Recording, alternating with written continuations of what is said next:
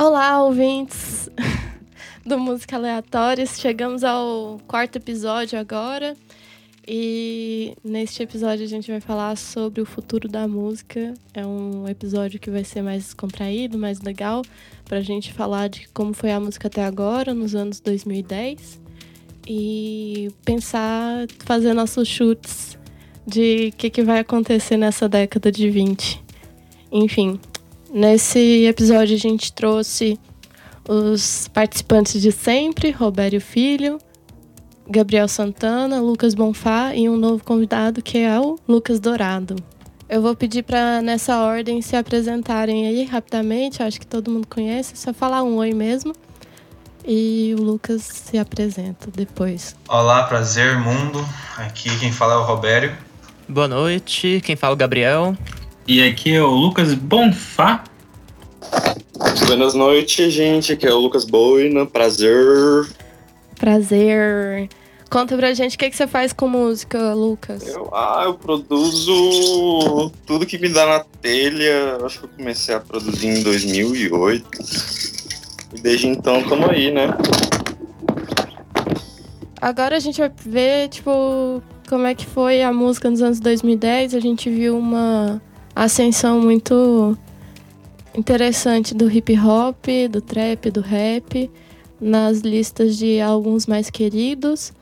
E, enfim, o que, que aconteceu com o rock nesses 10 anos, o que, que aconteceu com a música independente, o que, que aconteceu com a música da indústria fonográfica. E, enfim, numa primeira parte a gente vai falar sobre isso, do que foi, e na segunda parte a gente vai fazer as nossas belas apostas o que, que a gente acha que vai acontecer na música nesses próximos anos. Uh, e, enfim, Roberto, se quiser fazer a introdução do tema aí. Para começar nessa primeira parte, queria já puxar a pauta, já interagindo com os nossos participantes de hoje, fazendo a pergunta do, do que, que cada um queira, o que cada um ouviu esse nessa década. Se vocês conseguem já aí destacar músicas que está, você escutava em 2010, que escuta hoje em 2020, ou que escutou até o finalzinho de 2019, uma música que permaneceu do começo da década até o final. Porque eu tô, digo isso porque para mim essa década foi uma década muito louca. Parece que o que eu escutava, o que eu fazia em 2010 é totalmente diferente do que eu escuto, escutei em 2019. Totalmente diferente. É, em 2010, já começando por mim, depois eu vou passar para os participantes. Em 2010, no começo da década, eu escutava muito pop, muito, muito pop, muito e foi na época que eu comecei a descobrir é, a escutar, comecei a, a, embarcar nessa aventura de escutar álbuns e discografias. Em 2013, mais ou menos, eu escutei a discografia do Legião Urbana e do, dos Beatles. Classic, porque eu tinha acho que uns 15 anos, 14, 15 anos na época. E naquela época aí eu achava que, que isso era o top dos top dos tops do rock and roll, né? E eu queria ser esse menino que queria escutar só rock and roll e tal. E acabei, através dessa engraçada, através disso, acabei, acabei descobrindo vários outros artistas, procurando as influências do próprio Legião, as influências do, do, do próprio Beatles e aí sair atrás de outros artistas e etc e tal. Mas isso foi no começo da década, assim. Quando foi dando mais ou menos 2014, 2015, que eu fui começar a entrar na faculdade, foi quando eu comecei a descobrir o que, que significava underground, o que, que significa, significava indie e etc e tal. Naquela época o Tame Impala estava começando a explodir com, aquela, com aquele hit do do Feels Like We Only Going Back, Backwards tal. E escutava muito aquela, escutava muito aquela música e aquele negócio de cada de música psicodélica, rock psicodélico. Muitas vezes até porque eu já escutava Beatles antes e como eu gostava muito dessa segunda fase, eu gostava muito de rock psicodélico e ficava muito interessado dessa, dessa galera que faz esse rock mais mais com essas letras mais é, metafóricas e etc e tal, atualmente. É, aí do Tame Impala eu passei para os grandes, né? vamos dizer assim, é, pais do adolescente, grandes pais do adolescente indie de 2015, que é Tame Impala, Mac DeMarco, aí eu escutava, escutava muito assim, é, Arctic Monkeys, The Strokes, e essa galera assim, que, que foi concebida como os grandes do indie da década de 10. Chegou 2018, 2019, quando eu conheci mais do que, que a internet é capaz, foi quando eu conheci mais álbuns que eram aclamados pela crítica, mas não aclamados pelo, pela cultura popular. Digo cultura popular, no caso, é, a galera daqui do Brasil, a galera mais que a gente mais próximo, até álbuns que não chegam pra gente aqui mesmo. Como por exemplo, aí vem é, Neutral Milk Hotel, é, Car Seat Headrest, essa galera assim que de álbuns aclamados que a gente vê sendo aclamado pela galera do Pitchfork, pela galera do de críticos americanos e tal, mas que não chegava pra gente, não chega pra gente que é muito muito fácil. E aí, embarcando nessa aventura de críticos e críticos e, e junto com, com o estudo da música da faculdade, né? Acabou que, sei lá, hoje mesmo, agora antes de começar a gravar o podcast, estava escutando The Jesus Lizard, que é um álbum de post-hardcore, que eu nem sabia que, que é engraçado porque parece que eu tenho a impressão que post-hardcore é um gênero que eu já escutava antigamente quando eu era criança, mas eu não sabia nomear ou é um gênero que para mim é bem nostálgico, porque, porque me lembra os rocks mais do começo de 2000 e tal, final dos anos 90. E agora eu tenho mais essa ciência de, de, é, de falar quais gêneros são, quais são a sonoridade de cada gênero que eu escuto, quais são os gêneros que eu escuto, eu consigo mais é, falar quais, qual é o estilo de musical que eu escuto. Então, assim, a década de 10 para mim foi muito movimentada. Foi literalmente um bom arco de personagem e crescimento de gosto musical. Não sei, eu não posso falar por todo mundo, né? Mas para mim, pelo menos, a década de 10 foi muito formativa, né? Quando a década começou, eu tinha 15 anos de idade, ou 14, né? É, sei lá.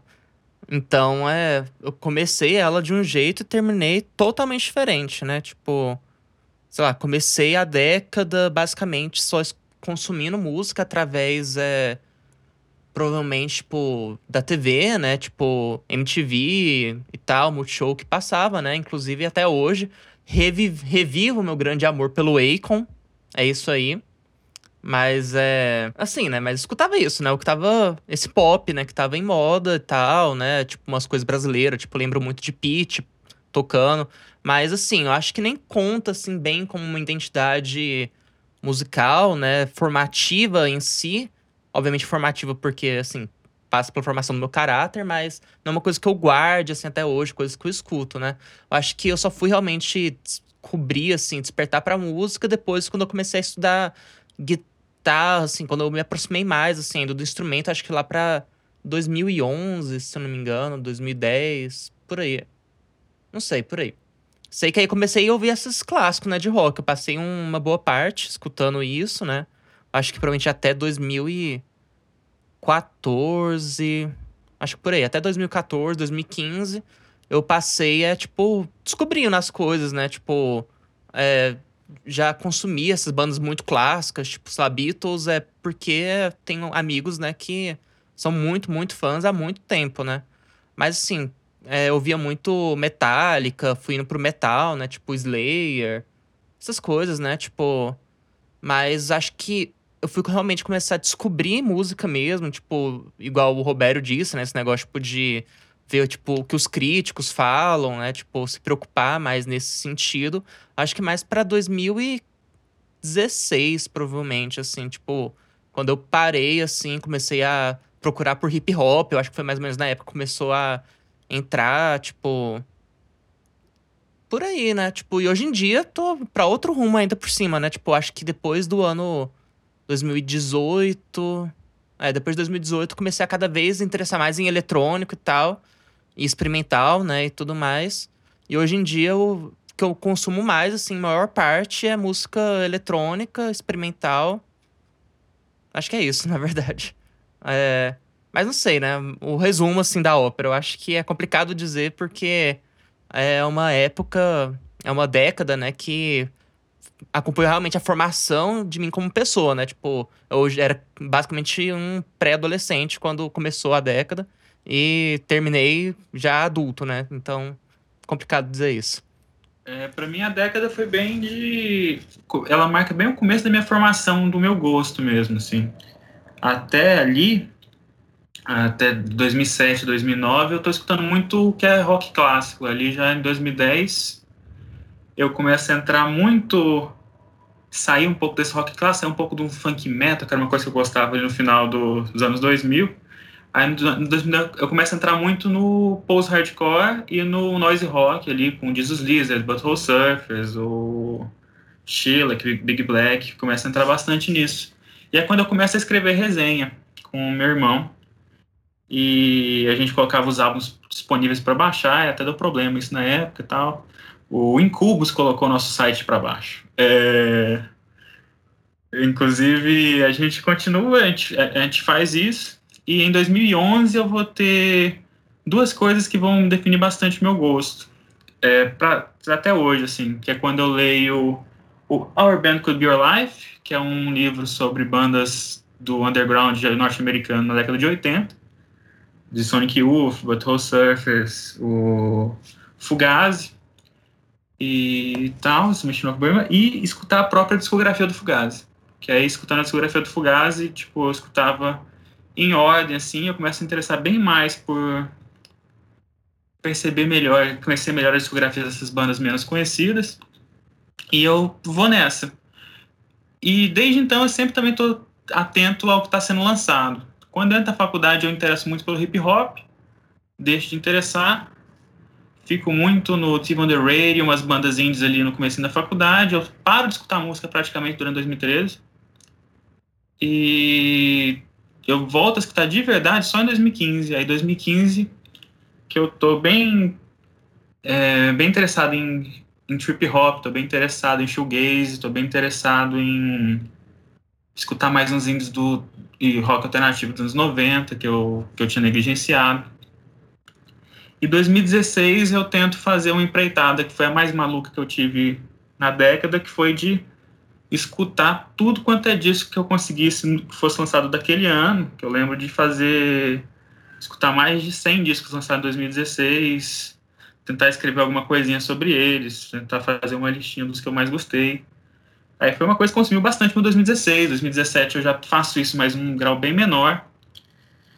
E me ajudou a ter um, um panorama legal de como estava acontecendo as coisas. Eu acho que foi, foi uma experiência bacana por isso, mas me consumia demais. 2018, 2019, eu começo a acompanhar de longe, até porque eu não consigo. Não estava me, me vendo muito representado no que estava ficando popular, tanto entre crítico quanto no mainstream. E nessa, é nessa hora que eu começo a interessar muito por música brasileira no geral. E eu começo a pegar os clássicos brasileiros da década de 60 e 70, assim, para conhecer mais a fundo, além de mais uns obscuros dos anos 90, ou tentar pegar melhor as discografias das bandas da década de 60. Esse tipo de coisa. Eu tento ficar me colocando alguns pequenos desafios, assim, para sempre estar tá despertando meu interesse por música, de certa forma. Boina, você quer falar agora da sua experiência de o que, que você ouviu nos anos 2010? Como é que foi sua é, seu desenvolvimento musical durante essa década? Ah, velho, eu sempre fui rato de rock progressivo, sabe? Desde a infância, por causa do meu pai. Então, é uma coisa que eu ouço desde quando eu nasci. E eu continuei ouvindo até essa época. E eu ouvi algumas coisas raríssimas de, de, de alternativo também, tipo Strokes, e Strokes, e, e Strokes. Enfim, é, eu ouvia muita música brasileira também. Ah, eu sempre fui rato de crítica também. Só que é, sempre olhando uma média, né? Porque não dá para confiar em um ponto só. E, claro, sem fanatismo, né? Porque você não vai ouvir as coisas com o ouvido dos outros, né? E em 2012, eu acho que eu, que eu comecei a expandir meus horizontes. Eu lembro que eu me dei uma, uma reconectada com o trance que eu tinha vivido aquele boom do trance em 2006, 2007, e depois passou, né? Aí depois ressurgiu. Aí eu redescobri Infected Mushroom, que é são os meus artistas de eletrônica favoritos, né, até hoje. Que um, um, um da dupla é pianista e é totalmente música de pianista, enfim. E eu fui a alguns eu fui, eu fui para alguns shows, né, que em 2000 e, final de 2012 eu fui morar em Brasília, né, eu fui estudar lá, e eu fui para alguns shows lá, e o que mais me marcou foi o show do Yes, é, para variar, né, rock progressivo. e eu comecei a ouvir rap também bastante nessa época. Foi principalmente Kanye West. Foi, foi em 2010, inclusive, que, que ele ganhou o Grammy, né, de, de melhor álbum de rap pelo... Ele já tinha ganhado uns quatro Grammys de melhor álbum de rap, né, só que esse foi o, o, o mais power. Tô fazendo uma, uma referência, um dos singles, né, do, do My Twisted Beautiful Dark Fantasy que no Metacritic tá com média 94. Acho que o único álbum de rap que tem a nota maior é o To Pimp a Butterfly, do Kendrick Lamar. A partir desse momento eu comecei a ficar fissuradaço em, em Kanye West. Mas eu, eu sou assim, eu, eu sou muito desconectado da, da, da, da do que tá rolando é, na, na hora, né, no, no presente. Porque o, o, o, melhor, o último juiz, né, o juiz final é o tempo, né? Eu gosto disso, de, de esperar a raiva passar para eu, eu ver se, se as coisas continuam. Eu sou muito dessa de ouvir, tipo, muitos gêneros, só que pouquíssimos artistas, sabe? E tirando rock progressivo, eu estudo, rock progressivo, jazz, jazz fusion, jazz fusion no geral, né? E eu não estou falando dos anos, né? Mas, enfim, é, é, a década. Eu não consigo dar uma, uma cronologia exata. É, de... Eu acho que de 2015 para frente eu comecei a acompanhar mais o que, que saía. O Kanye West deu uma decaída, né? Mas normal, né? Todo mundo tem altos e baixos. E, e o, o Kendrick Lamar é, desbancou todo mundo, né? Com o jazz, jazz rap. Ele ganhou dois Grammys seguidos. Aí depois foi o, o Chase the Rapper, que também adoro, ouço pra caralho. E depois a, a Cardi B, né? E agora o Tyler. Comecei a ouvir mais de trance, além do Infected, mas também um apego a pouquíssimos artistas, sei lá, Astrix, Bliss, principalmente Astrix. É, e o Old School, eu adoro Old School, trance Old School, adoro, adoro, adoro. Roger Ram, GMS, é, Salamasca, etc. É isso. E o jazz, né? O jazz, eu ouço muita velharia e as coisas mais atuais que eu ouço é, é só jazz fusion praticamente. No Brasil, eu gosto muito do, do Hamilton de Holanda, já troquei uma ideia com ele. É, ele estudou na UNB também. É, no final da década eu fui redescobrindo algumas coisas brasileiras que eu não dava muita atenção, tipo Arrigo Barnabé e sei lá, mas é velharia também, né, coisa da década. É isso. É, tipo, só para completar o ciclo mesmo, eu em 2010 eu via muito punk. Depois, lá para 2011, 2012, eu comecei a pegar os rock clássico, né? Que eu nunca tive muita proximidade com esse tipo de música. Uh, depois eu fui me aproximando mais do indie, aí eu vou lembrar de Cage the Elephant. Eu lembro que em 2012 teve um grande negócio com o Tudor Cinema Club e Forest. Como é que é? Foster the People. Foster the People. E aí eu fui me aproximando, assim, mais ou menos até 2013, a esse indie rock que tava chegando. É, que já era famoso, né, antigamente, mas continuou se consolidando. É, e aí chegou Cage the Elephant, que eu acho bem legal também nessa década. E lá para 2013, mais ou menos, 2014, eu me aproximei mais da música brasileira mais forró, essas coisas assim. É, eu entrei mais num rolê mais tilelê. É, e aí é sempre uma, uma bagunça muito grande as coisas que eu ouço, assim. Hoje em dia eu ouço Barões da Pisadinha, Dead Can Dance, é, que mais? Ah, várias coisas. Aí eu fui me aproximando, né? Tipo, em 2015, 2016 eu comecei a fazer música eletrônica. E uma das grandes inspirações que eu tinha era Crystal Castles, é, Purity Ring. Uh, e aí teve essa ascensão, assim, eletrônica. E eu percebi uma ascensão do pop também na música mainstream. e, enfim, aí nesses últimos tempos eu gosto bastante de Dark Wave neoclássico, Strain Dark, assim. Uh, nesses últimos tempos eu cheguei perto do pós-punk. E aí a gente, eu entrei na onda do pós-punk eslavo também, com Mosha Toma. Uh, aí eu peguei os clássicos góticos, etc. Enfim, tudo isso, um grande bagunça, assim, mas eu nunca fui muito de de ficar acompanhando os, os lançamentos. Eu não sou muito muito rato de crítica que nem vocês, não. Enfim, pode falar, Robério. Próxima parte da pauta, a gente vai analisar essa década de 10 como um todo, como a gente enxergou a música em outras pessoas, nos nossos amigos, nos nossos familiares aí, quem que vocês conhecem, o impacto talvez nas rádios que vocês escutam, no, no, no algoritmo do YouTube, é, na TV, o que, que vocês, como vocês viram a música no geral na nossa, nossa sociedade, na nossa cultura. Bem, eu, eu destaquei na pauta, até falei para os meninos dar uma olhada antes, para dois elementos, três elementos principais.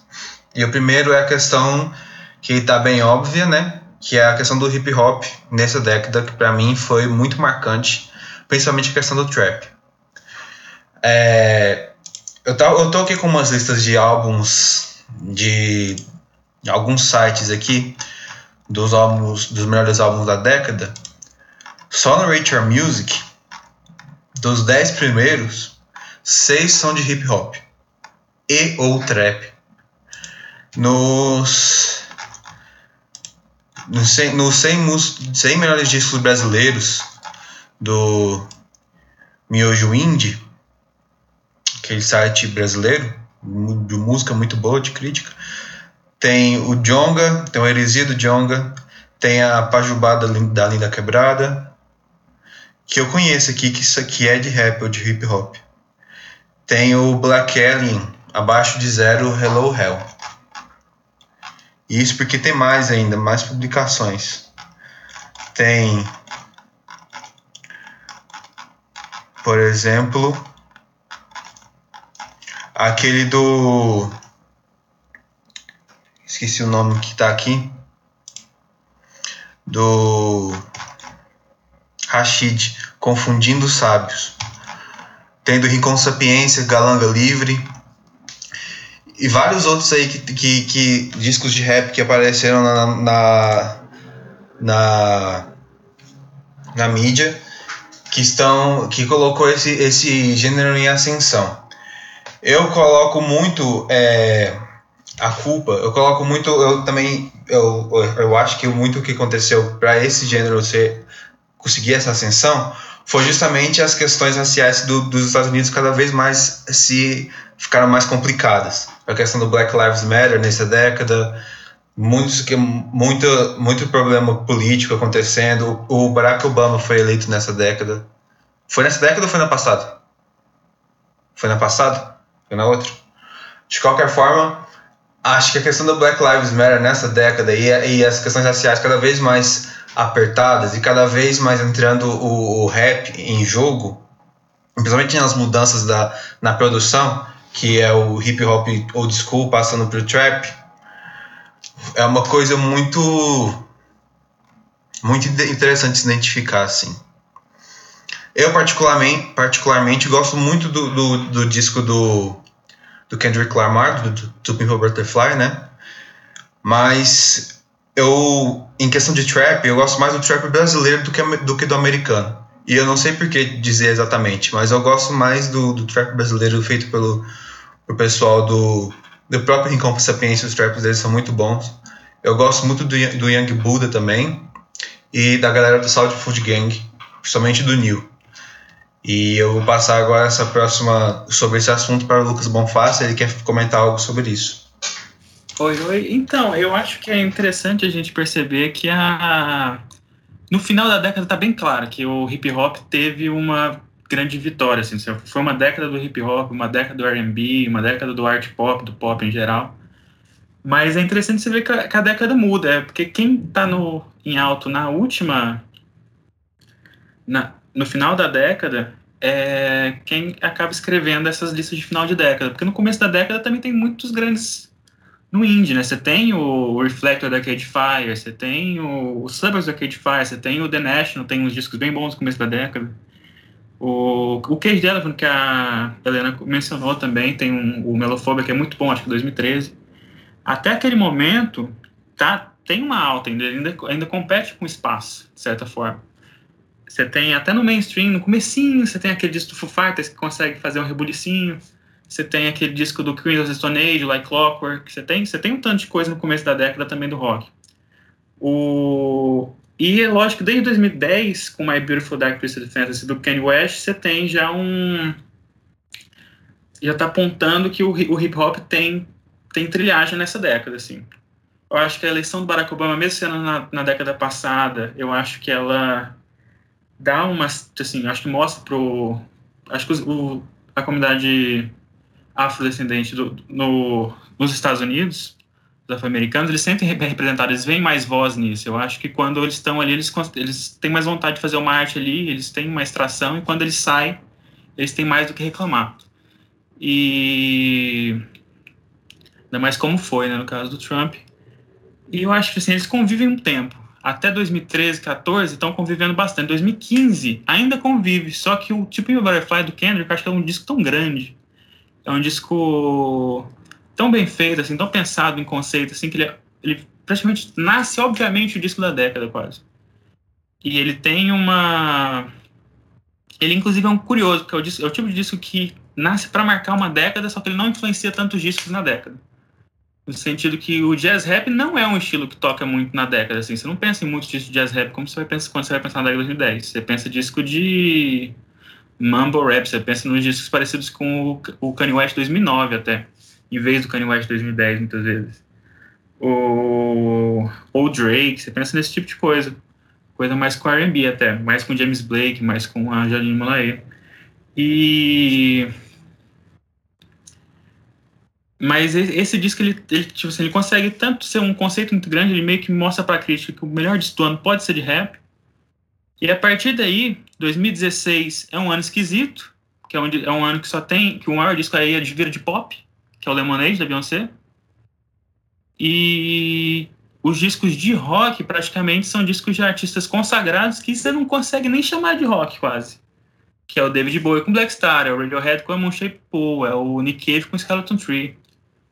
E a partir de 2017 eu acho que é o que consagra tudo isso que em 2017 os dois grandes discos são, são assim, que são muito mais famosos muito mais falados que qualquer outro disco no ano, são o Melodrama, da Lorde, e o Damn, do Kendrick Lamar, que basicamente mostra, ó, essa é uma década de pop, um art pop, um pop mais indie, que é o caso da, da Lorde, e de um hip hop mais pop, que esse disco, o Damn é o mais pop do Kendrick Lamar até agora mesmo. Que por mais que ele tenha conseguido a década, assim, sair como grande da década em 2015 é em 2017 que ele também vai ser tão, assim, vai ficar ainda mais popular. Ele vai ficar como praticamente o maior, o segundo maior artista da década.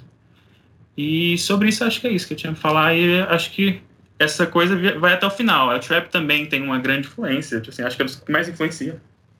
O, o Tyler pega coisa de Neo Soul, o, você tem o Deson Curry, você tem, você tem um tanto de coisa, assim, o pessoal mais experimental. Você tem o Danny Brown, que eu acho fantástico, acho que vai ser lembrado como um marco de, nós no, no hip hop.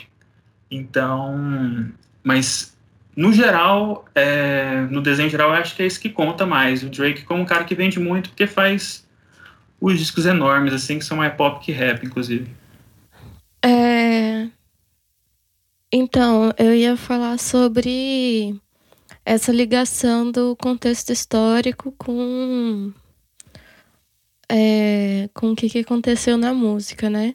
Por outro lado, além do hip hop, né, a gente viu no começo da década e algo que durou uma onda que durou até agora, o final, e a gente está saindo um pouco dela, que é a onda feminista que teve.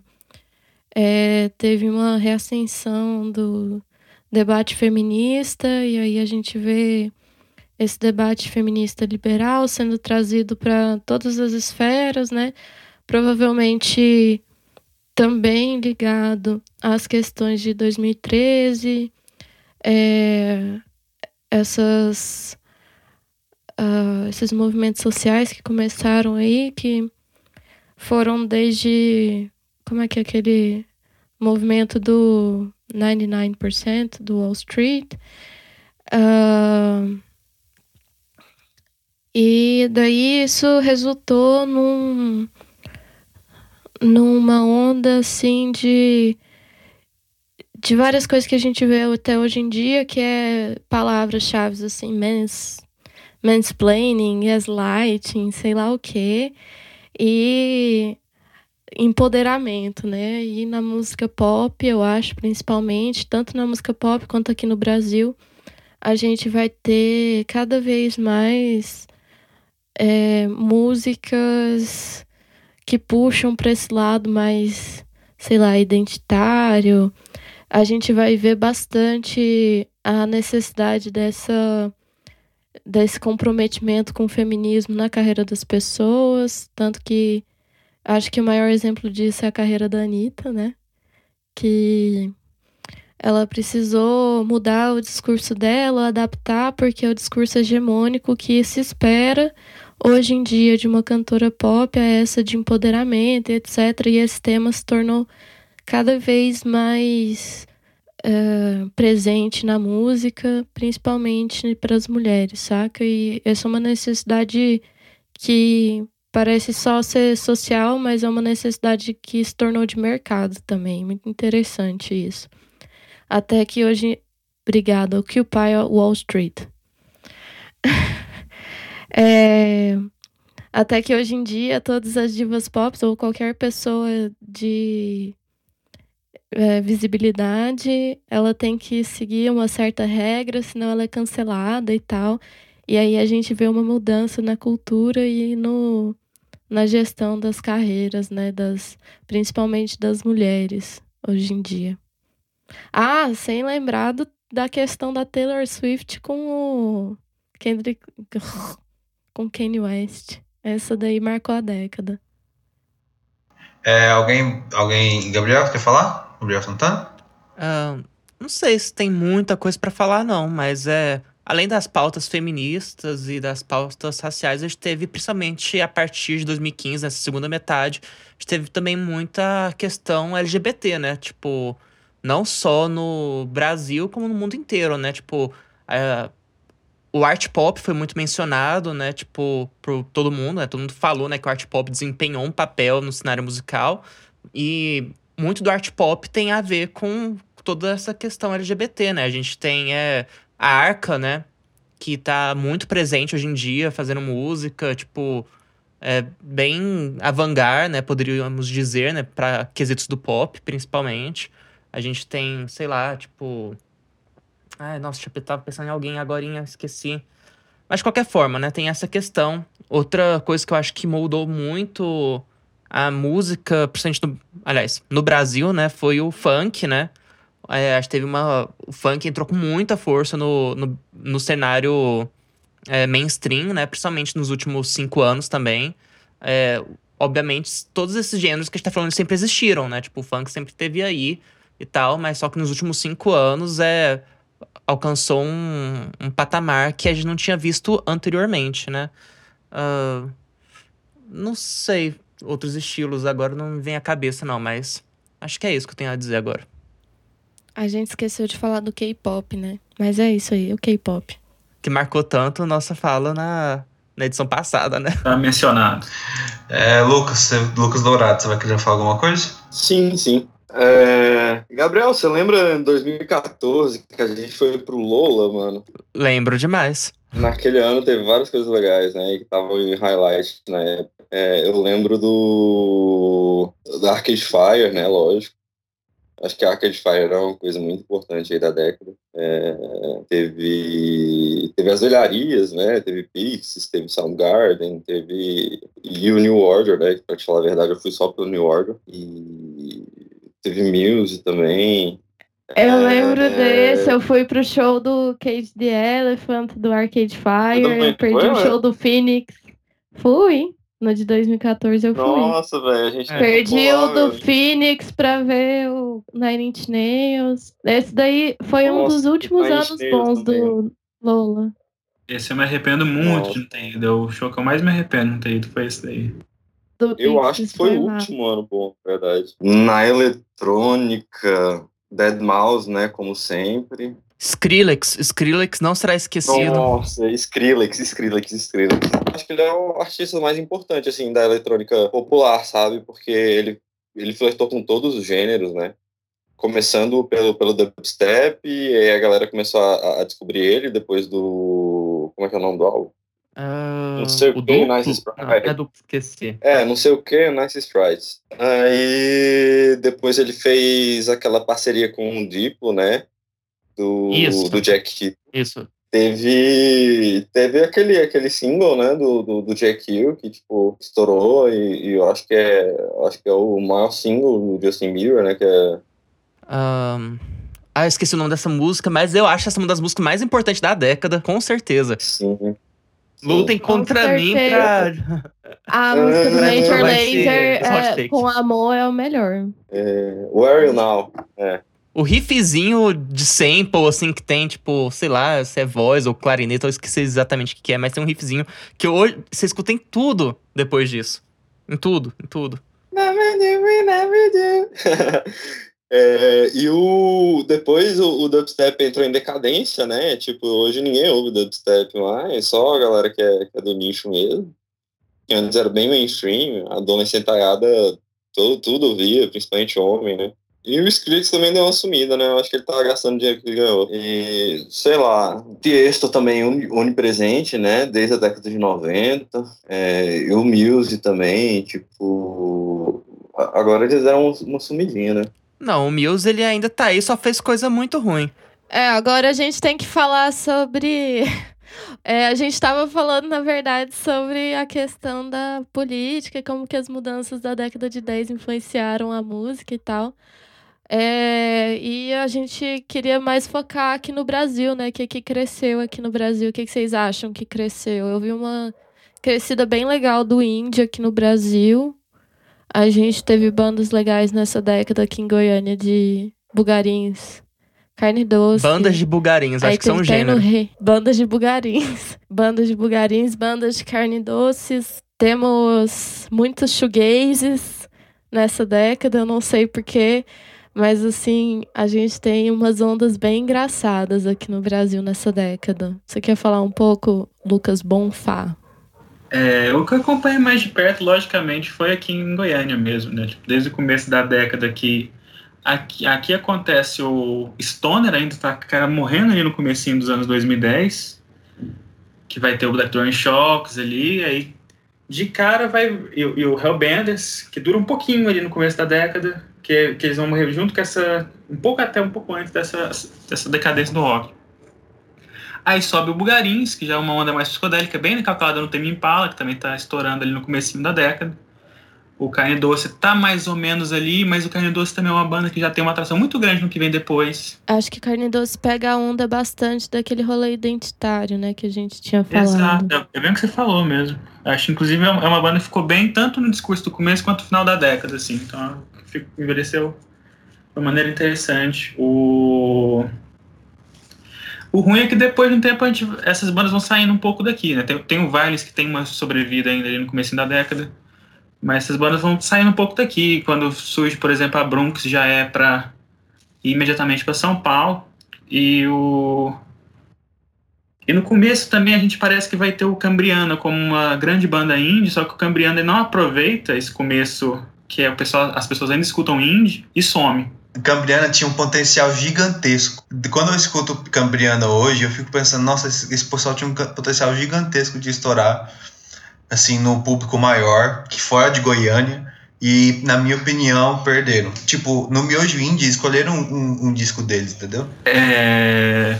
Mas sim, demais. Inclusive, tipo, meus amigos de São Paulo escutavam, o pessoal conhecia quando eu, eu costumava em festival em Goiânia desde 2009. Quando o Cambriano estoura, eu começo a ver muita gente que sempre me criticou por ir em festival, me achava estranho por isso. Eu, de repente, estava lá assistindo o Cambriano. Então teve uma atração, assim. Mas, claro, aí no Brasil em geral, acho que o hip hop também acompanha essa ascensão que está tendo lá nos Estados Unidos acho que as pautas identitárias de LGBT e mulheres vão criando cada vez mais, mais tração, inclusive ao ponto que eu acho que no final da década, não sei se foi uma coisa que só eu percebi, assim, começa a ter muito mais artista solo do que banda. Tipo, banda é uma coisa meio passada, assim. Até umas bandas que você vê hoje, você pensa assim, pô, mas imagina se essa pessoa fosse um artista solo, acho que fazia ainda mais sucesso que é uma coisa que eu já ouvi falar, por exemplo, para Salma do Carne Doce, por exemplo. E quando você vê hoje um line-up de um festival aqui no Brasil, muitas vezes você só vê nome de gente mesmo. Lá nos Estados Unidos mesmo teve aquela do Alabama Shakes, que é uma banda que tem uma certa relevância no começo da década, que ela também sabe fazer carreira solo, o pessoal gosta muito da carreira solo. Então acho que anda um pouco para isso também, no geral. E, no geral, acho que o pessoal também fica incentivado a escutar mais música brasileira a partir de um certo ponto. Eu não sei se foi uma coisa que só eu percebi, mas o pessoal começou a voltar mais em Caetano, Gilberto Gil, Jorge Ben, eu pelo menos senti isso. Então, eu acho que esse rolê de ter mais artistas solo hoje em dia é porque a gente tem um desenvolvimento da tecnologia e a gente tem cada vez, não sei, mas cada vez mais dificuldade de angariar a grana, então a saída do artista solo ele é bem mais legal, assim, né? É, Tipo, a gente tem tecnologia para fazer que nem a Bruna. Como que chama? A Brunx, a Bruna Guimarães? Não, gente, a. Gente, aquela menina aqui de Goiânia que só canta com um laptop do lado. Ah, gente, Bruna Mendes, né? Eu sei, ela tem a banda, Não é só ela com o normalmente- laptop, ela também, tem, ela também faz com banda. tipo a Bruna Mendes, que costuma, que às vezes faz um show, sei lá, só com laptop, com a gravação que ela tem. É, porque é muito mais fácil do que você manter uma banda que tem ficado cada vez, eu não sei se cada vez, mas sempre foi bem, bem caro e agora com novas tecnologias a gente consegue fazer coisas bem diferentes e acho que isso vai continuar, saca? E aí você consegue fazer sozinho no seu quarto e enfim, eu acho que já adiantando, isso é uma tendência, saca? De ser, ser mais artista solo do que trabalhar em, conjunto. Que tem seus lados positivos e negativos, né? Eu acho que isso sempre foi uma tendência, né? Isso não é de agora, né? Tipo, carreira solo é uma coisa que, obviamente, existe desde sempre, mas sempre foi muito incentivado. E, como a Helena disse, a tecnologia sempre teve. é, não por trás disso, mas. Não sei, né? Tipo, a gente pode ficar debatendo, assim, se é a tecnologia que vai surgindo para suprir essa demanda, ou se a demanda vai sendo criada e a tecnologia vem em seguida, né? Geralmente funciona das duas formas. Mas é desde os anos 70, né? Basicamente toda a aparelhagem eletrônica que a gente tem hoje em dia foi criada justamente nesse propósito de baratear o custo de produzir uma carreira, né? Então, tipo, sei lá, a Drum Machine ela foi basicamente inventada é, para poder acompanhar um instrumentista, para ele não precisar ter um baterista contratado.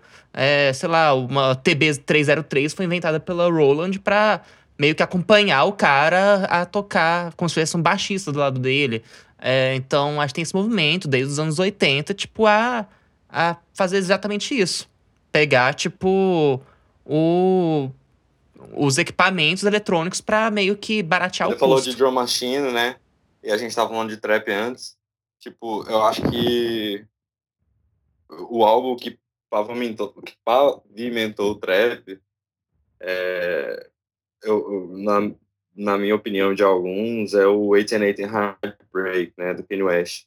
O, o nome do álbum vem da, da, da 808, né, drum machine da Holland. Tipo, alguns artistas atuais eh, já tinham utilizado antes, mas o Kanye West, tipo, ele, ele, debulhou o 8 né? E, e, foi aí que nasceu aquele kick do trap do, é, é, com, que faz uma, uma melodiazinha, né?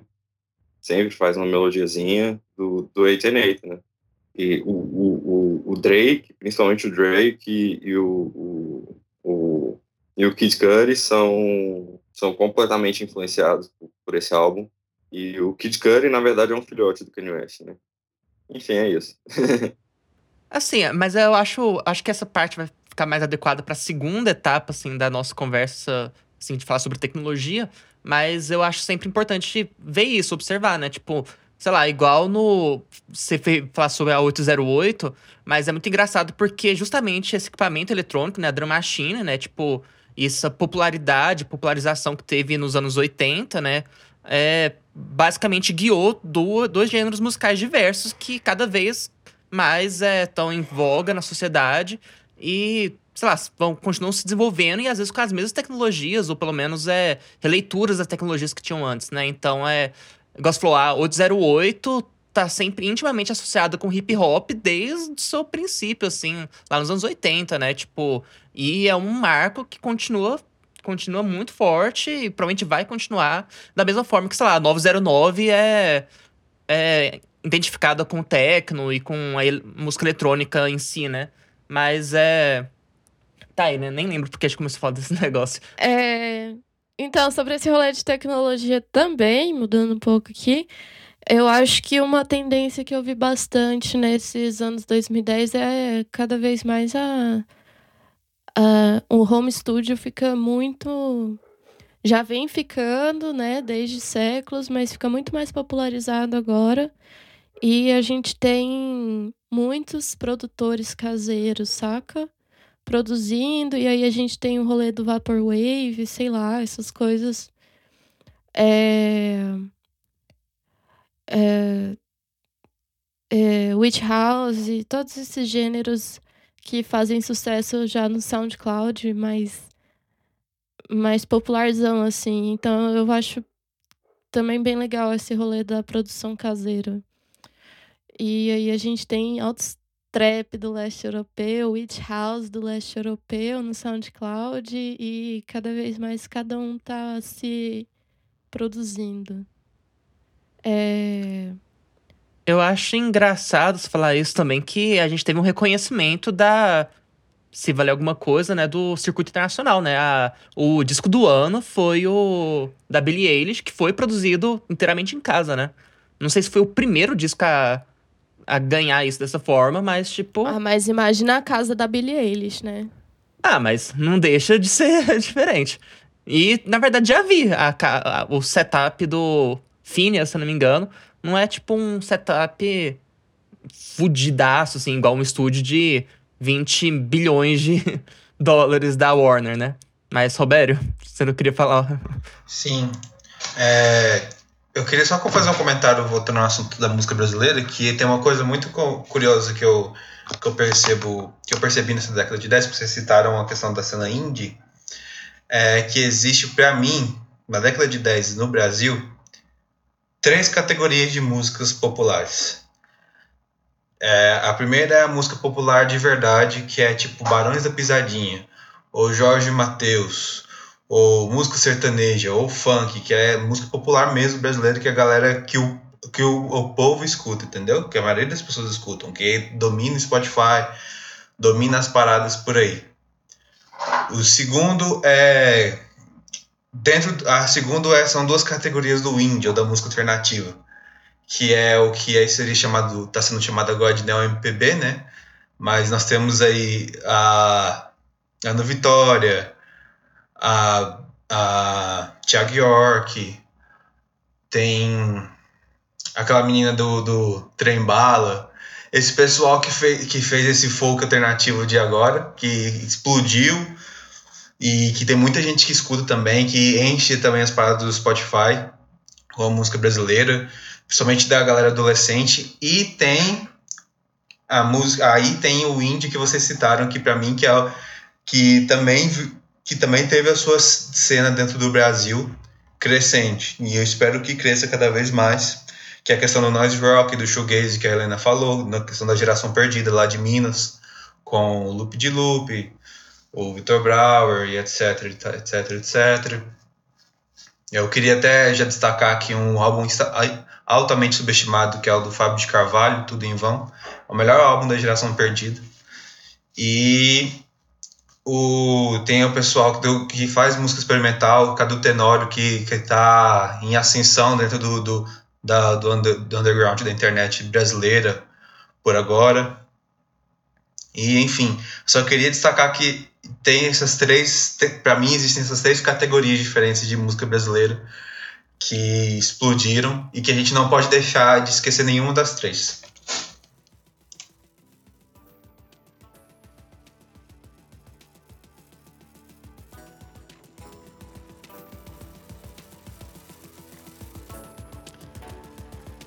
A gente já conversou bastante até aqui nessa primeira parte, enfim.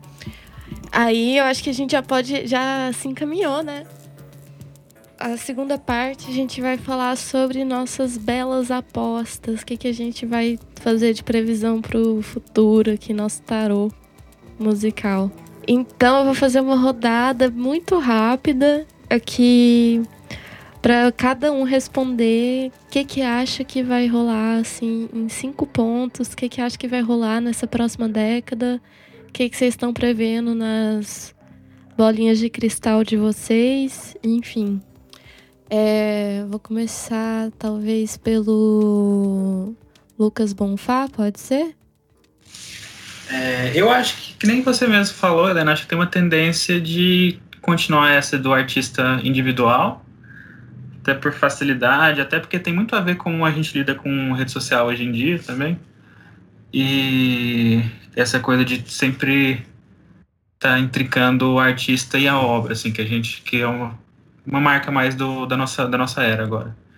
E de gênero mesmo, eu acho que sempre tem aquele gênero que faz uma volta, assim, ele pode não ser o o gênero que marca a década, mas ele volta, o pessoal volta a escutar, tem uns artistas novos que fazem. Nem na década passada foi o post-punk, de certa forma, sempre lá embaixo, mas sempre estava ali eu acho que essa década pode ter uma volta do trip hop. É uma, uma apostinha minha. É, até porque eu não acho que vai ter volta de música baseada em guitarra no mainstream tão cedo, assim. E acho que ainda, a gente ainda fica um pouco mais, mais nessa. Além disso, eu acho que o hip hop continua predominante, em, pelo menos até a metade da década. Mas eu espero essa música mais eletrônica, talvez, terminar a década em ascensão. E é o que eu tô apostando bastante nessa década, na verdade. É isso. Tenho uma aposta muito arriscada e as outras mais certeiras. A minha aposta mais arriscada é que, levando em conta essa questão da nostalgia dos 30 anos, que 2000 a galera tinha nostalgia dos anos 70, 2010 a gente teve essa grande nostalgia dos anos 80, com Vaporwave, Synthwave, etc. E eu acho que agora, nessa próxima década, seguindo nesse padrão, né, seria os anos 90. A minha aposta arriscada seria que, contradizendo o Lucas, que a música, da guitarra, a música de guitarra talvez venha em ascensão, mas não do mesmo jeito que era antes, claro. Eu acho que talvez venha com, com mixado com alguma coisa, principalmente do pop. E aí eu chego na, na minhas apostas mais mais que fazem mais sentido. A primeira é o, a PC Music, o selo PC Music e o art pop no geral.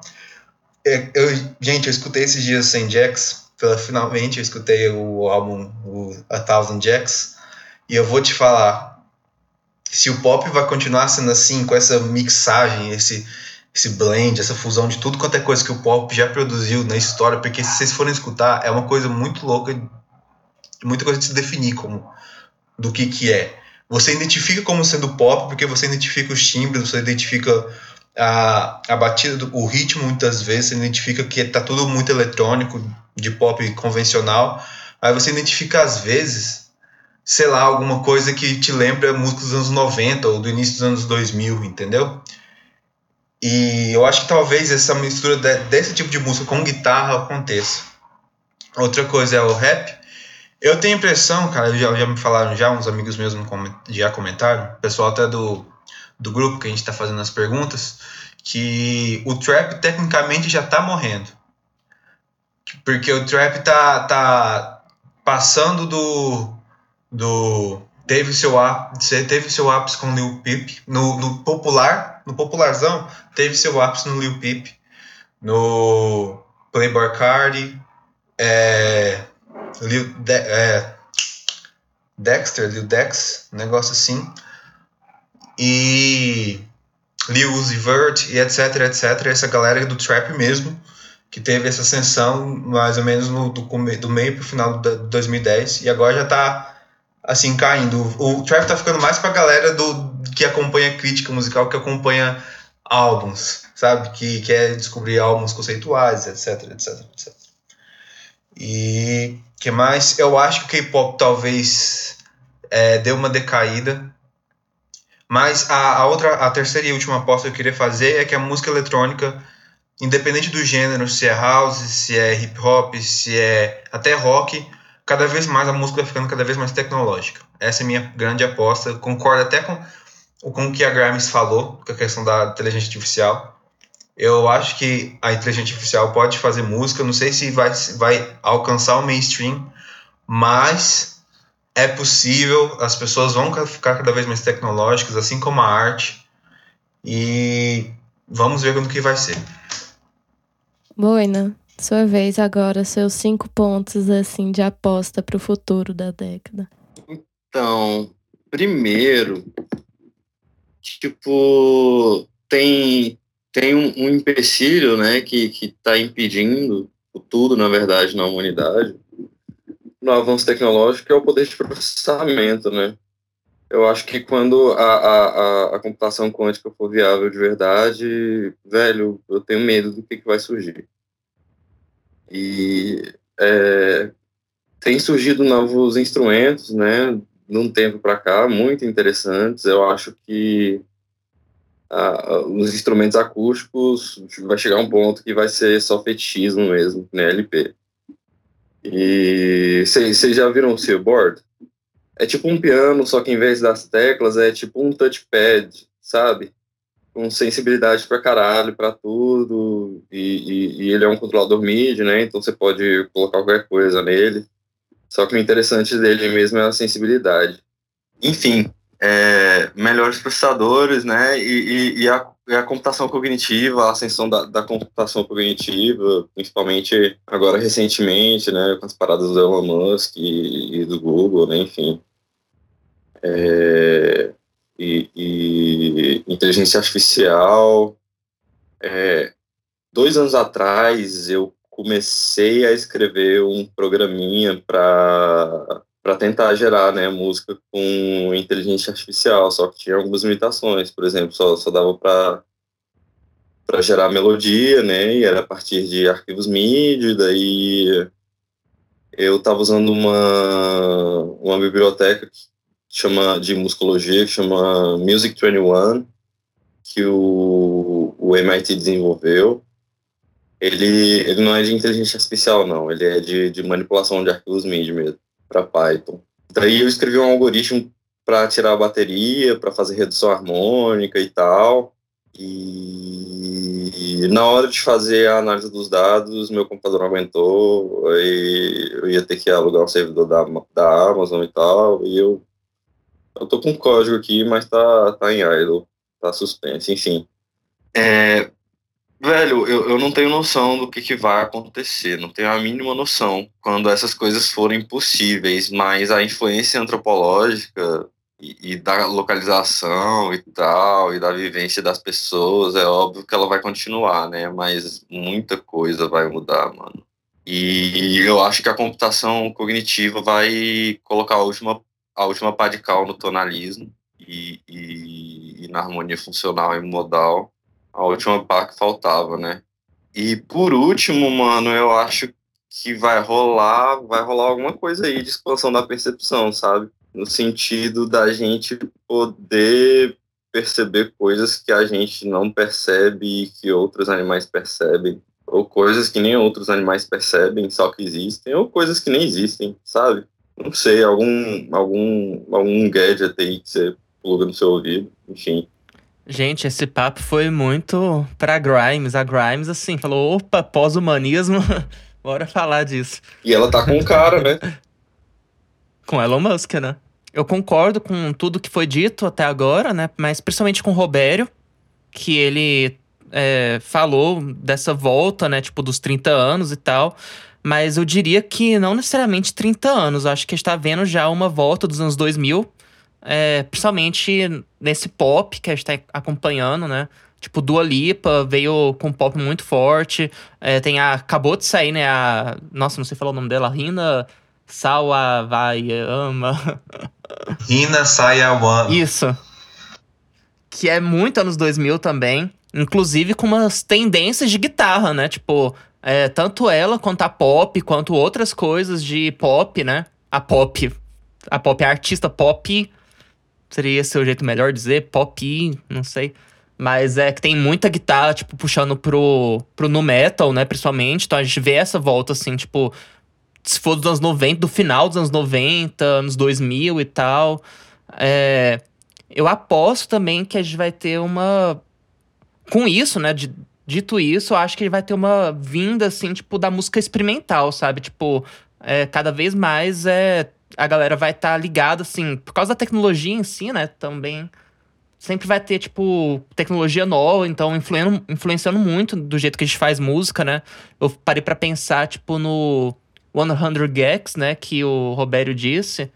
E, tipo, realmente, tipo, é uma das coisas mais doidas, assim, que dá para escutar, sabe? Tipo, acho que a última coisa que eu escutei que é tão esquisita e. E sei lá, aleatória foi, sei lá, o Death Grips, sabe? A primeira vez que eu escutei Death Grips. Mas, tipo, mesmo assim, eu acho que tá muito à frente de Death Grips em questão de esquisitice, porque, tipo, eu acho que eu tava vendo, na verdade, uma fala de, de alguém sobre a Billie Eilish, né? Que tem nada a ver, assim, necessariamente com, com o 100 Gags.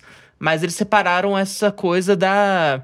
Tipo, da múltipla influência e, tipo, de meio que uma hipermúsica, sabe? Tipo, no sentido de hiperlink, de sempre tentar puxar referências de um monte de lugar, né? Que é mais ou menos o que você vê no 100, 100 Gex, né? Que, tipo, sei lá, você, tipo, tá escutando assim, tá meio pop, aí de repente tem uma coisa meio country, aí, sei lá, tem uma passagem de 3 segundos que é meio doom metal, sabe? Tipo, fica fazendo essas coisas assim, tipo, que eu consideraria de certa forma experimental, sabe? Então, cada vez mais, tipo, influência, tipo, de jeitos diversos de fazer música. Talvez seja um forma melhor de dizer. O mais engraçado dessa questão do, do, do 100 Jacks, ou 100 Jacks, é que essa junção de, de, de gêneros é tão louca, é tão diferente, que você pensa que vai ficar inconciso, que, que quando você escuta o álbum, você fala, fala assim, esses caras vão só, vão só jogar gênero em cima de gênero, e não vai ter coeso, coesão, sabe, o álbum. Você não vai sentir um, uma certa ligação entre as coisas, mas o pior é que existe. Meio que faz sentido quando você está escutando o álbum e chega no Stupid, Stupid Horse e escuta o country. Meio que faz sentido. De alguma forma faz sentido. É muito estranho isso, essa sensação. É sim, porque, tipo, vem umas referências que às vezes não são necessariamente musicais, sabe? Às vezes tem a música, ela pega referência de meme, aí pega referência, tipo, sei lá, tipo, de coisas, tipo, totalmente aleatórias, que é meio como a internet funciona hoje em dia, sabe? Tipo, Aliás, sempre funcionou, mas hoje em dia tá exacerbado, né? Tipo, é totalmente hiperlinkado as músicas, né? É, voltando ao negócio de tecnologia, só para finalizar, acho muito doido que sempre influi muito, assim, tipo, até nas sonoridades, né? Eu falei da Arca recentemente. É, aliás, acho que eu falei. Na primeira pergunta, falei sobre Arca. E, tipo, sei lá, tipo, esse hiperpop, né? Esse PC Music, tipo, a gente tá vendo muito síntese granular, sabe? Essas texturas doidas, que era uma coisa que a gente viu um pouco uns 10 anos atrás, às vezes, sei lá, com, tipo, a Montobin, e agora tá voltando cada vez mais forte. Acho que é isso. As minhas apostas pro próxima década, eu fiz umas, uma listinha aqui. Primeiro, a ascensão da música eletrônica, principalmente pela por esse rolê que a gente falou, da popularização do home studio, etc., a facilidade de fazer música eletrônica e também porque é algo mais novo. É um gênero que ainda pode ser bastante explorado. E nisso a gente pode ver também a ascensão do pop, do art pop que o Robério citou, Eu acho que talvez o PC Music seja uma das grandes promessas aí pro que pode acontecer com a música na próxima década. Eu acho também que talvez a gente chegue um pouco mais para experimental, talvez o noise seja um pouco mais bem aceito, não totalmente, mas talvez ele suba um degrauzinho, né, na popularidade. E a questão identitária que eu falei, eu acho que ela vai começar a ficar mais em segundo plano. Acho que essas ondas de movimentos sociais, talvez ligados a 2013, tenham ficado só em 2013, que pode ser um pouco complicado. E aí isso vai depender das questões políticas da década de 20, que aí é outra, outro problema completamente diferente.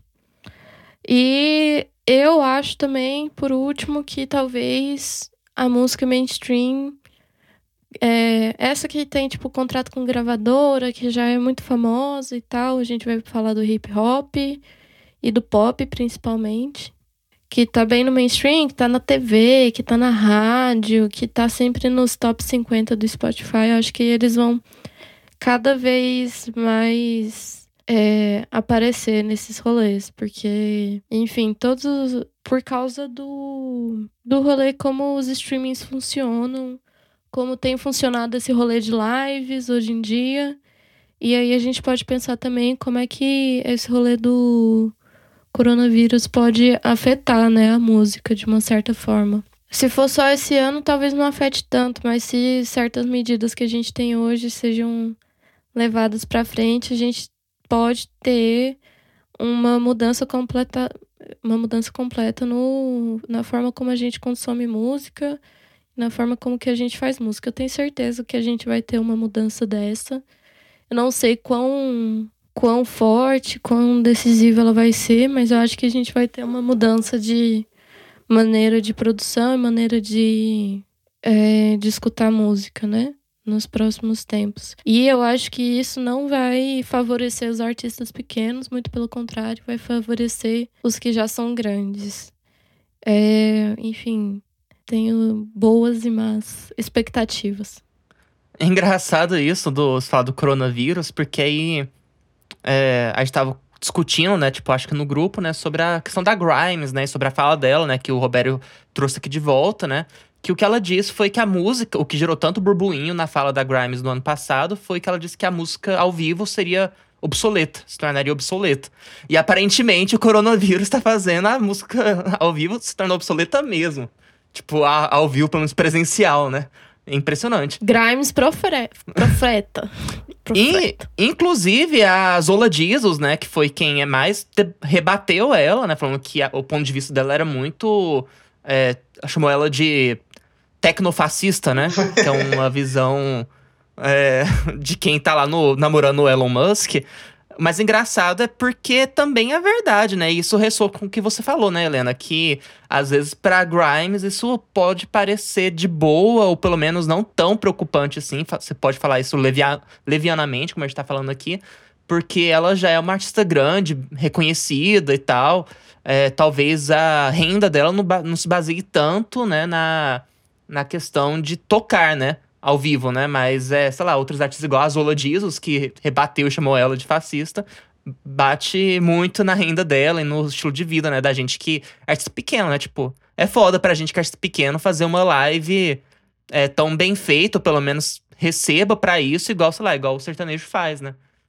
E olha que, pelo menos para mim, pra Helena, foi muito mais fácil fazer uma live igual a gente fez do que para muita gente.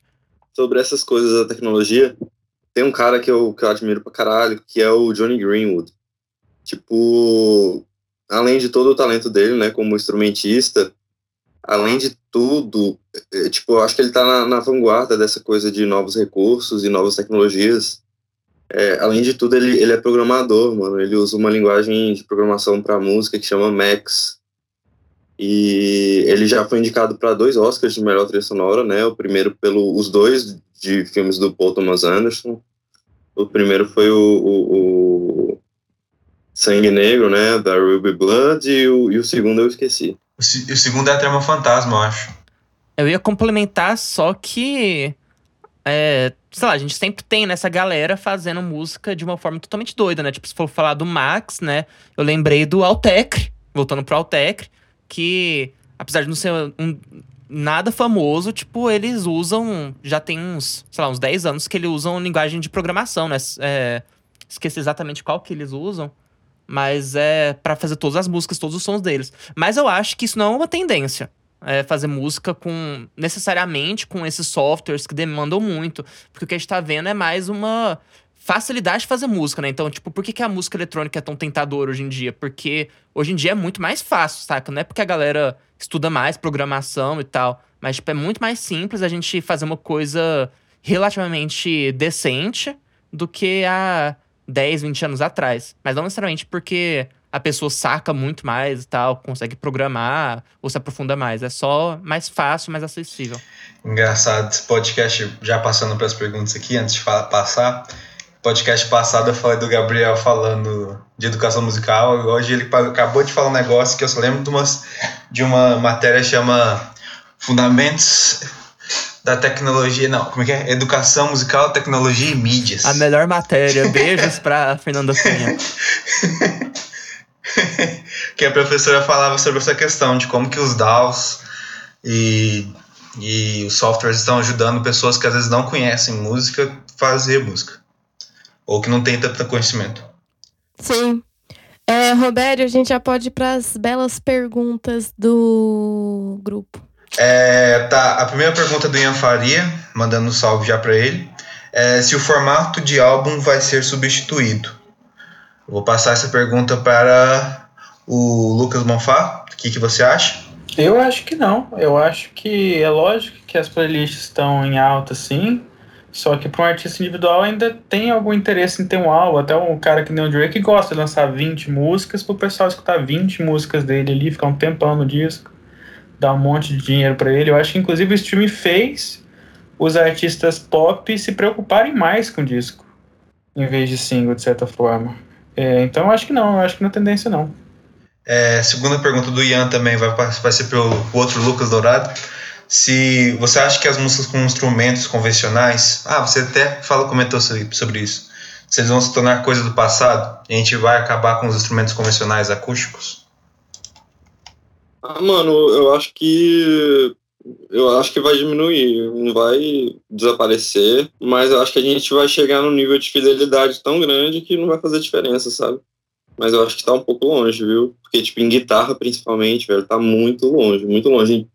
Em piano já, já a gente praticamente já atingiu, né?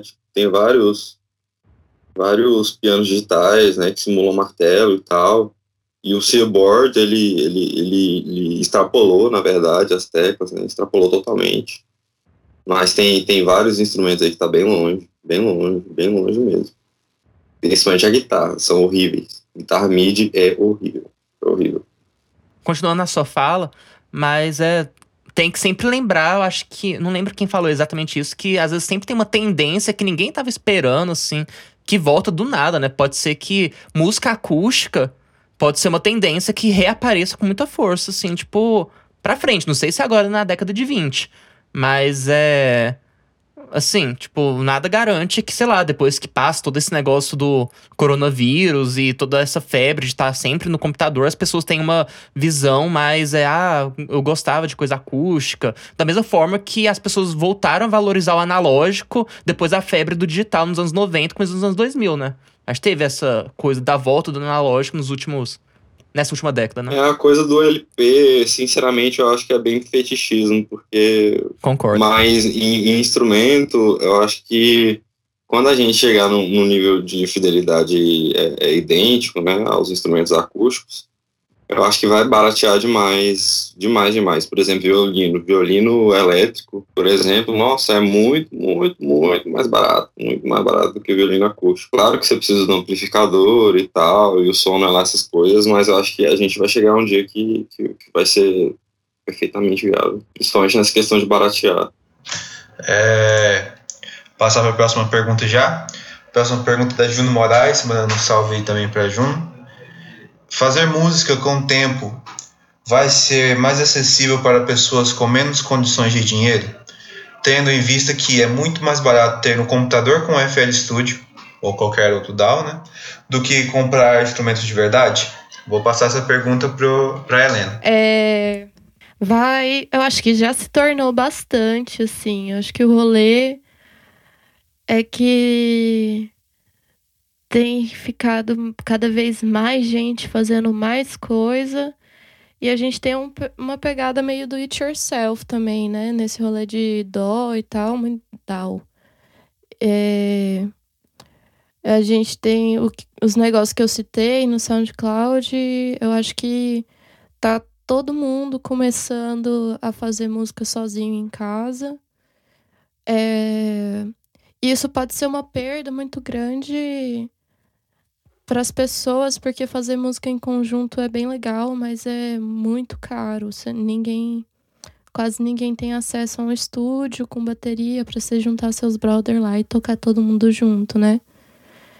É, e, ah, enfim, eu faria um remon, remontaria historicamente, né, a importância da coletividade no fazer musical. Mas, é, enfim, acho que cada vez mais a gente vai fazer música sozinho em casa, talvez com algumas colaborações. Isso pode ser bom porque populariza, mas pode ser ruim também porque a gente vai perdendo cada vez mais uh, movimentos, né, velho? Tipo, a gente vai tendo movimentos de pessoas que a gente vê só pela internet e menos dos nossos amigos, assim, menos cenas montadas, talvez. E tudo vai pode ficar num, no espaço da internet que é muito mais confuso do que você ter a sua cena da sua cidade. Aqui em Goiânia, por exemplo, quando surgiu Bulgarins, a gente falou das bandas tipo Bulgarins, né? Surgiu um monte de banda de rock psicodélico também. E porque a gente ainda tinha esse rolê de fazer banda em conjunto, ainda tem o rolê dos festivais e tal. Uh, e as pessoas têm, poderiam ter mais essa troca, ela já vem se perdendo bastante. Mas. É. Acho que vão existir trocas, mas de maneiras diferentes, e a gente vai ter cada vez menos já demonstrado pela, por essa crise do Covid, cada vez menos contato social no fazer musical. Porque é muito mais barato, saca? É, a próxima pergunta também é da Juno. O que vocês acham desse revival dos anos 2000 que tem acontecido nesses últimos anos do Bubblegum, Bumble, Bubblegum Bass? É, vou passar essa pergunta para o Gabriel, que ele já até comentou sobre isso, sobre o revival dos anos 2000, se ele quiser continuar comentando sobre. Uh, eu acho que eu não, sei comentar muito, mas, tipo, não é como se fosse um grande conhecedor de PC Music. Mas, assim, tipo, a gente. Uh, acho que, igual eu falei no começo do podcast, o PC Music, pra, eu não. Como eu disse, não sou um grande conhecedor, então não entendo exatamente o motivo de ser tão, tão entrelado, entrelaçado com as questões LGBT, mas é, tipo, eu acho que isso foi um grande fator pro fortalecimento, tipo, desse estilo no geral, sabe? É, sei lá, eu acho que a, o primeiro disco, assim, que eu lembro de ter chamado muita atenção é, para essa vertente de música, né? Assim, teve outros, né? Outros precursores, tipo, sei lá, Grimes, né? Se você puder chamar as primeiras coisas da Grimes de PC Music, né? Até porque PC Music é um termo muito complicado, né? Eu odeio esse termo, né? Tipo, que, que porra é essa? Tipo, techno é PC Music também, eu faço techno no meu computador, mas não é esse o caso. Mas é. A Sophie, né? A Sophie em 2018, que foi, tipo, um dos álbuns mais elogiados de 2018, tipo, já tava lá. E, tipo, cada vez mais a gente tem mais coisa nesse sentido. Acho que esse ano já teve dois, né? Igual citei anteriormente, a Pop e a Rina Samaiwama. Acho que é isso, né, Roberto? Mas não sei, não tem muito mais a falar sobre. Acho massa, eu gosto dessa, desse revival. É, saudades. Akon, se você estiver vendo isso. É, Gabriel, PC Music diz exatamente sobre uma onda de um selo. Eu acho que ele é baseado no. Baseado, assim, ele é sediado no Reino Unido. E PC Music não é tipo música que você faz no PC, é a música desse selo e este, esse tipo de estilo desenvolvida por esse selo, Que eu acho que tem a Sophie, a Pop, não sei, o Roberto pode falar melhor quem são os expoentes. Todos os artistas de PC Music são desse selo? Todos os artistas que você considera PC Music são desse selo. Sim, é, eu ia comentar só rapidinho. O PC Music é o nome do selo, na realidade. Só que atualmente, por causa de como que o art pop está se desenvolvendo cada vez mais, com a Charlie XX, a Sophie, que a, a Helena destacou, o próprio CJX, a própria Grimes, enfim, como tem esse, esse, tanto pop desenvolvido, experimental, totalmente tecnológico, totalmente eletrônico, esse termo está ganhando uma, uma, certa atenção como um gênero, mas originalmente é só o selo, entendeu? Então, tanto que a Juno falou Bubblegum, Bubblegum Bass, que, na, que é o Bubblegum Bass, que é o nome do subgênero específico de, do pop. É, entendeu? Que é, se eu não me engano, o único disco que eu tenho, que eu tenho certeza, a única artista que fez Bumblegum Bass, que eu conheço, é a Charlie XCX, que tem, tem uma ligação muito próxima com o fundador da gravadora do, do, do selo da Psy Music. Uma curiosidade. Acho que tanto faz, tipo, só do fato de associar o PC Music com um gênero já prova que ele é um gênero, então tá aí. Sim, é, a, próxima, a próxima pergunta é do João Pedro Rodrigues, um salve para ele, é uma pergunta que eu e o Lucas aqui a gente já dissemindo, já conversamos sobre, que é se vocês acham que o rap vai continuar dominando o cenário musical daqui para frente. Se o Lucas quiser responder, também posso fazer um comentário depois. É, eu acho que sim, acho que, acho que a gente falou um pouco disso, assim, eu acho que o rap ele tá forte desde a década de 90, assim, basicamente. Eu não vejo ele saindo tão cedo porque eu acho que ele ainda tem a ver com o que está acontecendo. Eu acho que ainda faz sentido na nossa década agora com essa ideia de fazer uma música mais individual mesmo, assim.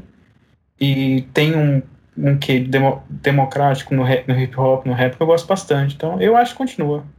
Talvez saia um pouco do mainstream, mas eu não espero que isso aconteça ainda na primeira década, na, primeira metade da década. É, a minha teoria é que saia do mainstream, continue ser, continua sendo feito, continua tendo em alta, principalmente na, na, na, no underground, na cena indie e tal, na cena independente eu acho que vai sair um pouquinho mais da, da mainstream. O, o, pop vai caminhar cada. O pop nessa década que teve esse entrelaço com o trap e tal, vai se separando com o trap com o tempo. Mas o, o hip hop em si vai continuar mais no, no, no, indie, talvez, ou na cena independente. É, mas eu espero também que o, que o próprio gênero tenha, tenha suas tem as suas mudanças, entendeu? Não vai ser mais a dominância do trap ou do, do, do gangsta rap ou do, rap, do hip hop old school que a gente teve nos anos 90, mas algo totalmente diferente ou algo que funde com outros gêneros. Essa coisa, essa coisa do rap, do trap, tipo, o rap ele começou com uma coisa bem verbal, né, e, e usando um, um, sample de, sei lá, 15 segundos, repetindo a música inteira e, e uma percussão e eu acho que continuou assim até o final da década de 90 e as coisas começaram a, a mudar e a parte instrumental começou a ficar mais mais melódica, né? Eu acho que mudou de vez, de verdade, com, com o trap, né? Que, que o trap é, é realmente muito melódico mesmo e eu acho que é uma tendência que vai, que vai continuar aumentando só tem uma exceção que o Eminem, né? O Eminem, ultimamente, ele, ele parece que voltou nessa coisa do, do, do, do sample de 15 segundos, só que ele está extrapolando a parte verbal de um jeito muito absurdo, né? Eu acho que, que, que essa coisa da simplicidade é, é, é, é do instrumental vem, vem para isso, né? Para enfatizar a parte verbal. Mas enfim, é isso. Ok, então acho que a gente já vai fechando por aqui. Eu vou fazer uma rodada de considerações finais para cada um falar rapidinho, muito rápido, suas considerações finais sobre o que, que vai acontecer nessa próxima década, o que, que vocês gostariam que acontecesse. Enfim, vamos começar pelo Robério. Eu gostaria que o rock ficasse cada vez mais como a, que esse álbum do Black Midi que lançou e esse leve revival do math rock aí voltasse o math rock cada vez mais pesado, cada vez mais experimental, cada vez mais puxado para post, post hardcore e etc. É, duas coisinhas. Eu queria muito que voltasse a ter uma cena de banda underground de Goiânia maior, com mais gente com, frequentando, que nem foi no começo da década passada, apesar de eu não ver isso acontecendo tão cedo. E segundo, eu acho que no geral eu ia ficar muito feliz se a gente começasse a prestar mais atenção em artistas do mundo inteiro no geral, assim, artistas da China, da África, da, da América no total, assim, eu ficaria feliz com isso. Eu acho que existe uma possibilidade disso acontecer, mas vamos ver, só, só desejos mais, assim. Ah, velho, sinceramente eu gostaria que ninguém morresse, mano. Principalmente a galera da velharia, do rock progressivo e tal. Eu creio que o rock no geral desse uma, uma ressuscitada, né? A galera vive falando aí faz 20 anos, 30 anos que o rock morreu. Eu queria realmente que ele ressuscitasse de coração. E eu queria, sei lá, ver uma ascensão do Jazz Film, enfim. E das minhas raízes, mano. Ah, velho, tem tanta banda aqui que eu gostaria que, que ressuscitasse, tipo, sei lá, Gloom, Blackthorn Chalks. É. Ah, velho, eu queria, tipo, eu sou do Tocantins, né, velho? Eu queria tanto que, que as coisas lá, que lá tivesse uma cena, né? Lá, lá praticamente não tem muita coisa, infelizmente. Enfim. É isso. É, duas coisas. Primeiro, eu queria, para reafirmar essa força da volta dos anos 2000 e que eu falei também anteriormente da ascensão do experimental, eu queria muito que rolasse um collab entre o Akon e o Mars Bowl. Espero muito que isso aconteça. é, mas, tirando isso, é, a outra coisa que eu acho que é totalmente imprevisível, ainda mais com esse negócio da pandemia, né, que a gente tá vivendo, é, sei lá, os rumos que a gente vai viver para todos os setores da, da sociedade são completamente imprevisíveis, saca? Não dá pra saber. Tipo, eu tenho a impressão que talvez a a cena de música ao vivo volte muito mais forte. O negócio das bandas, né? Eu tava lendo um, um artigo hoje falando que, tipo, teve um ressurgimento muito grande da cena local de cada das cidades que recuperaram, né, do coronavírus, né? Tipo, na China e tal, né? Tipo, porque não tá tendo é, mais esse negócio, tipo, de interação entre várias cidades globais, né? Então as cenas locais se solidificarem, né? Então, no final das contas, acho que é imprevisível, né? Ok, muito obrigada a todo mundo que participou. Boina, é, principalmente que é nosso convidado aqui hoje, Lucas Bonfá, sempre com suas belas considerações aí sobre o mundo da crítica. O Robério também sempre atualizando a gente sobre as últimas novidades, enfim.